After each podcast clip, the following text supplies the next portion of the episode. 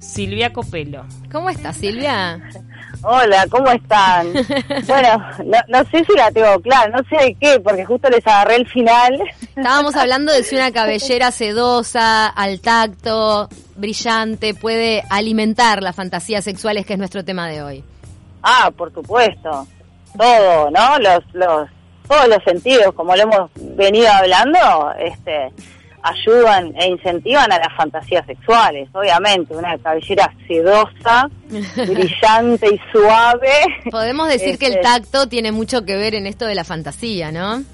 Claro, en realidad, este, como para contextualizar un, poquito así de, de, qué estábamos hablando cuando hablamos de fantasías sexuales, este, como sabemos, ¿no? Este, el, hoy en día en la sociedad de hoy el, como el órgano sexual más potente que tenemos es el cerebro, ¿no? Y, es ahí donde se empiezan a, gestar las fantasías sexuales.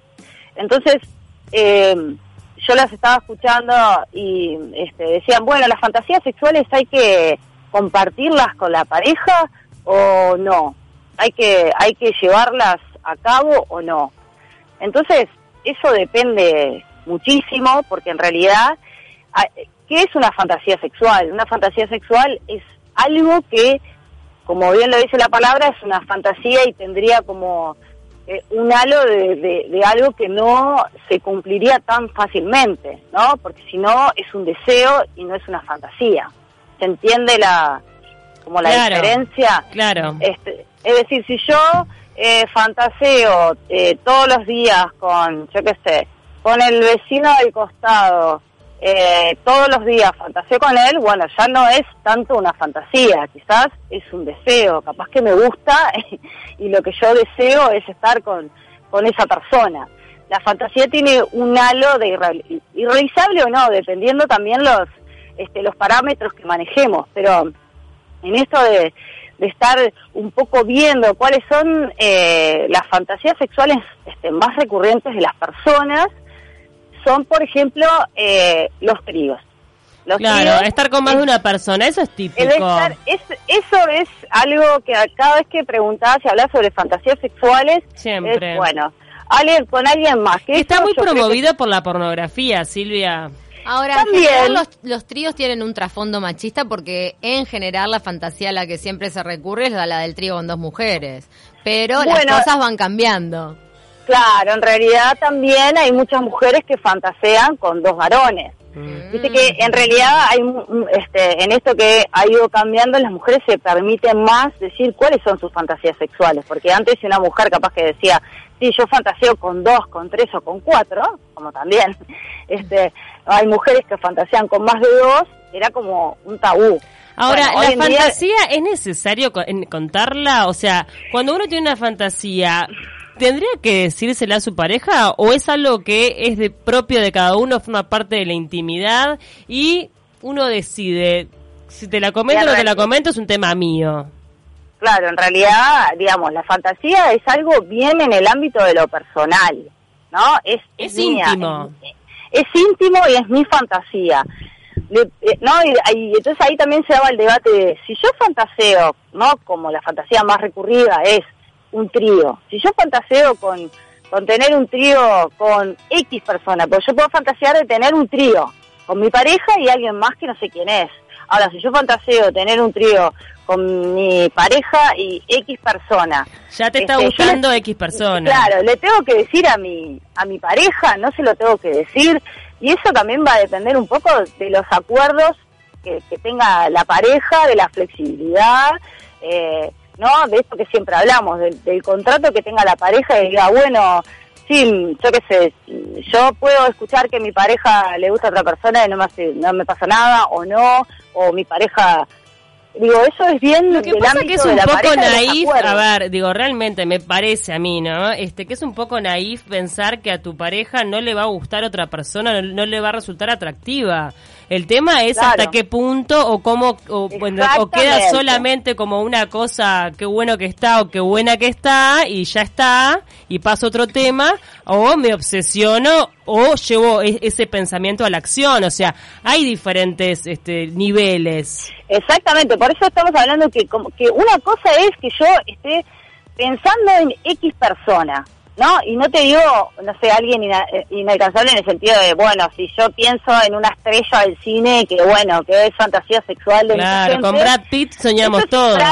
Miren, ya que lo traen a colación, les comento un mensaje que nos está llegando de Chopo que dice, chicas, las fantasías tienen que hacerse efectivas. Lástima que no aplicó al Tinder de Brad Pitt. para mí no, vos sabés, para mí la fantasía tiene que quedarse en la fantasía. Claro, eso, eso depende mucho de la persona, de la pareja, este, y no solamente, por eso te digo, no sola, esa fantasía es común y quizás no sea tan difícil de, de, decir a, la pareja, mm. a no ser que tenga nombre y apellido la tercera persona, ¿no? Ahora. Este, y ahí, y ahí, pero hay otras fantasías también que, que, que por ejemplo son, yo qué sé, de dominación, de dominar o de ser dominado o dominada, que esas son más difíciles de expresar. Y también hay fantasías que tienen que ver con roles sexuales, capaz, ¿no? Que tienen que ver con roles sexuales, fantasías. Aunque eso puede alimentar a la pareja, el hecho de concretar una fantasía en el que tu pareja interprete un rol que, que bueno, que tenés en la cabeza, que te podría. Por eso, por eso es, es, todo tan personal. Es como cada, si bien la fantasía es bien del ámbito personal y, y yo puedo fantasear, no sé, con, con el eucaliptus que tengo al lado y que la gente diga qué loca también hace la cabeza con un eucaliptus, soy yo la que decido si quiero compartir o no quiero compartir esa fantasía, ¿no? Es, bien personal. la persona que lo quiera compartir, pero una cosa que quiero aclarar en esto, de que también hay fantasías que eh, pasan al ámbito de lo perturbador.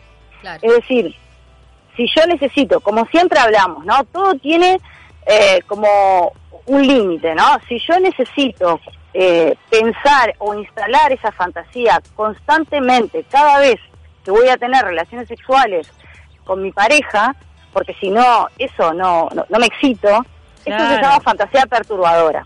Totalmente. Y ya, se vuelve una obsesión. A, otro ámbito. Se vuelve como una obsesión. Claro, es algo que, que capaz que la fantasía tiene que ver con mi pareja o tiene que ver con otra cosa, pero yo tengo que instalar ese escenario. Claro, ahí ya es un, es un deseo o es un gusto sexual. Digo, ya me parece que va por otro lado. Claro, porque a ver, estamos hablando de fantasías bastante corrientes, pero a ver, todos sabemos que, por ejemplo, la pedofilia entra dentro de la fantasía. Es tremendo. ahí no, pero ahí pero, otra vez en el ámbito de lo moral. pero hay una persona, mi pregunta es, una persona que tenga fantasías pedófilas, ¿no debería tratarse? Y sí. Porque ahí digo, eh, hay algo que, está fallando, ¿entendés? O sea, en esa persona, digo, más allá de que vos está buenísimo que esa persona que tenga de repente ese deseo tenga la conciencia y la claridad para decir esto no está bien, me voy a tratar, porque arrancan una fantasía y después puede llegar a la acción y es tremendo. O sea, no es normal. por eso mismo, cuando hay, cuando hay fantasías que son recurrentes, sean las que sean, y que, y que se instalan, y que si yo no puedo, y si ya no fantaseo eso, no me excito, no puedo concretar una relación sexual del tipo que sea, bueno, ahí estamos frente a otra cosa. Digo, andate a un psicólogo, tratate antes de que, de, que sea porque, peor. Porque ahí se instaló algo que no tiene que ver con el ámbito de la fantasía, sino más bien, como esto que decían ustedes, del ámbito de la obsesión.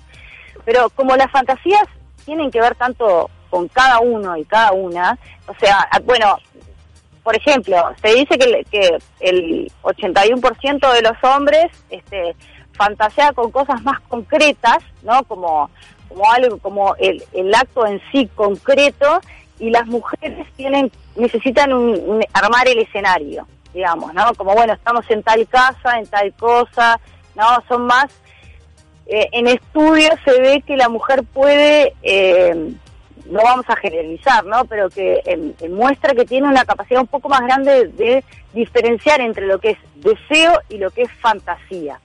Al hombre se le confunde un poco más lo que es la fantasía con lo, que es el deseo. ¿no? El deseo ya hay una concreción, ya lo quiero hacer. ¿Pero eso está comprobado que es así? ¿O es en realidad no, es a ver, son estudios. Eh, los ah. estudios son con cierta cantidad de gente, se hacen muestras y se, y se publican, digamos. Eh, y obviamente la gente corresponde a cierto estrato social, a cierto lugar, a cierto país, cierta educación, y eso después se, se, publica como un estudio. Quizás se hace en otro lado con otra gente. Esto era un estudio entre 18 y 73 años, mm. hombres y mujeres. Silvia. Entonces, Decime. ¿Qué riesgo corren las personas, las parejas, sobre todo a veces, al concretar una fantasía sexual de no poder sostenerla emocionalmente? Por ejemplo, el caso de un trío, de repente uno lo tiene en el ámbito de la fantasía, lo concreta y ahí surgen fisuras dentro de la pareja o cuestiones que de repente no se podían sostener como uno pensaba anteriormente. ¿Cuán seguro hay que estar al momento de concretar una fantasía? Bueno, en realidad pasan dos cosas, que la persona puede tener, o la pareja puede tener, muchísimas expectativas sobre una fantasía sexual, que puede involucrar a otra persona o no, y a la hora de realizarla, en realidad, como la cabeza siempre le pone un plus, y soy la que manejo, ¿no? Cada uno y cada una maneja el nivel de intensidad, ¿no? En su mente uno puede ser libre y puede hacer lo que quiera. Entonces, a la hora de concretar, si yo tengo muchas expectativas con esa fantasía, puede ser que esa fantasía no salga como yo la tenía, digamos, en mi cabeza y eso genera una frustración cualquiera de ellas con una tercera persona o no. Y cuando es una tercera persona, este, en realidad ahí la pareja tiene que estar segura de que quiere concretarlo y quiere hacerlo. Hay experiencias que han sido buenas, en realidad, y que inclusive lo han seguido haciendo con varias personas, digamos, varias veces, y hay experiencias en las cuales la pareja se fisura. El tema es ver, si yo tengo esa fantasía con un tercero o una tercera porque tengo la fantasía o porque ya no me excito con mi pareja y necesito un estímulo de afuera para que pase algo. Eso es válido, ¿no? Sobre todo pienso en matrimonios, en, en, parejas de repente de muchos años, que capaz que baja la atracción sexual por el otro, por la permanencia, este y, y el de buscar nuevos incentivos, me parece que está bueno. Eso tiene, por eso te digo, eso siempre tiene que ver como con el contrato y si los dos, los, los dos, les dos, las dos, ¿no? Si estamos de acuerdo, intentémoslo y bueno, a ver si funciona.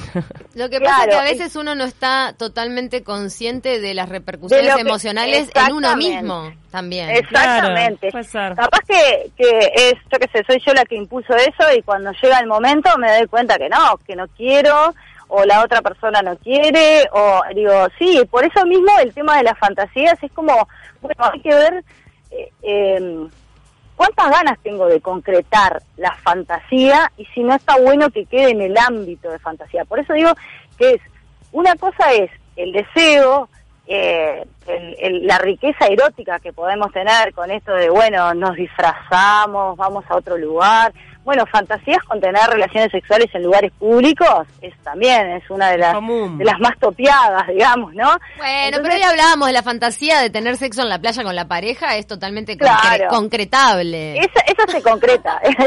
Estoy incentivando al atentado del pudor, decís, no. Igual la playa, qué incomodidad con la arena, no, no. Ay, ponete una mantita. No, no me va la playa, pero está. Lo que pasa que la, Yo la te playa digo que lo del agua no es tan recomendable tampoco, ¿no? no, las películas te lo ven venden divino y en la realidad es un bajón. Lo que tienen los espacios públicos es que te genera cierta adrenalina. Claro. Bueno, dicen los baños de los aviones, yo no sé cómo hacen. Y en el ascensor no te da el tiempo. a no ser que sea un rapidito y ya está. O Pero depende a qué piso suba. Claro, ¿viste?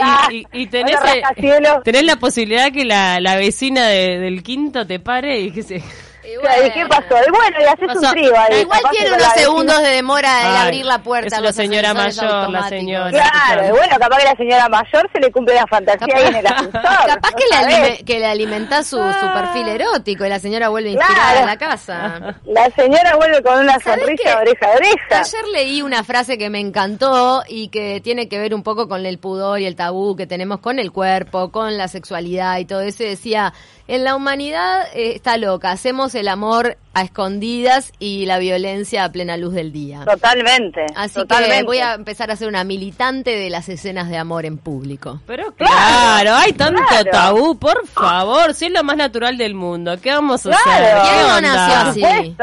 El cuerpo, el sexo, forma parte de la vida. la verdad que es una sociedad que nos ha inculcado que el sexo es un tema tan reservado, cuando forma parte de de nuestra integridad, de nuestra biología. De nuestra salud. Claro. De nuestra salud, pero desde que nacemos somos seres sexuales. Claro, estaba escuchando una conferencia este, que hablaban, bueno, sobre sobre una técnica que es sanación con el huevo de obsidiana, que otro día haremos una columna de eso, que es muy interesante, y hablaba esto de, cuán internalizado está inconscientemente, seamos creyentes o no, el tema de María, ¿no? este, la Virgen María, que fue sin pecado concebida, ¿no? Entonces es como, bueno, María. No, ella fue concebida con pecado. Claro. Del Espíritu Santo, del Espíritu Santo. Claro. Entonces es como, pareciera ser que, que primero, ¿no? Como para, para ser, para ser madre, no, la madre no goza, la madre no tiene relaciones sexuales, porque es sin pecado concebida, y María Magdalena, eh, que era, eh, este, estaba considerada como una prostituta, y en realidad era una mujer que tenía muchísima sabiduría, y era soltera y era la compañera de Jesús, que eso es lo que Bueno, hay teorías que hablan Biblia. De, que, era la pareja de Jesús y que en realidad se tergiversó la historia. mira, yo que era la pareja de Jesús y que era iniciada en, en, en, algunas técnicas que tenía que ver con la energía sexual para, para poder este, fortalecer el cuerpo de mm. Jesús y el cuerpo de ella. Hay, hay una cosa que se llama escrito de María Magdalena, que lo pueden leer y que obviamente no está en la Biblia. Entonces empieza a ver esa dicotomía de, bueno, eh, la que goza eh, es prostituta, por decirlo de alguna manera, y la que y la que no goza es la madre. y ahí se empieza a ver como esto. Yo tengo la teoría, claro, yo tengo la teoría de que todo este tipo de este de tabú, conservadurismo, secretismo que se da en torno al sexo es lo que genera las perversiones. La gente, la gente que es pervertida por lo general es gente que digo que hubo algo ahí que estuvo frustrado y que no si mira si fuera todo mucho más natural no existirían eh, tremendas cosas que existen al día de hoy que es horrible. O si uno pudiera hablar de las fantasías con libertad, quizá ahí sería un buen momento para detectar fantasías perturbadoras de personas que piensan en niños y tratarlo como una patología como debería ser tratado. Existen hombres que van y se someten a tratamiento por tener ese tipo de fantasías. Claro, pero por supuesto, por supuesto. Es responsable, es maduro, está buenísimo, yo los aplaudo, claro, Claro, es que, es que hay que hacerlo, pero por eso decimos, inclusive hay fantasías que se llaman fantasías compensatorias. Y por eso te digo que hemos hablado en esta columna como fantasías bastante, eh, el top de las fantasías, ¿no? Las, las más conocidas, pero hay fantasías que son mucho más perturbadoras. Entonces, este, es decir, a veces son fantasías compensatorias.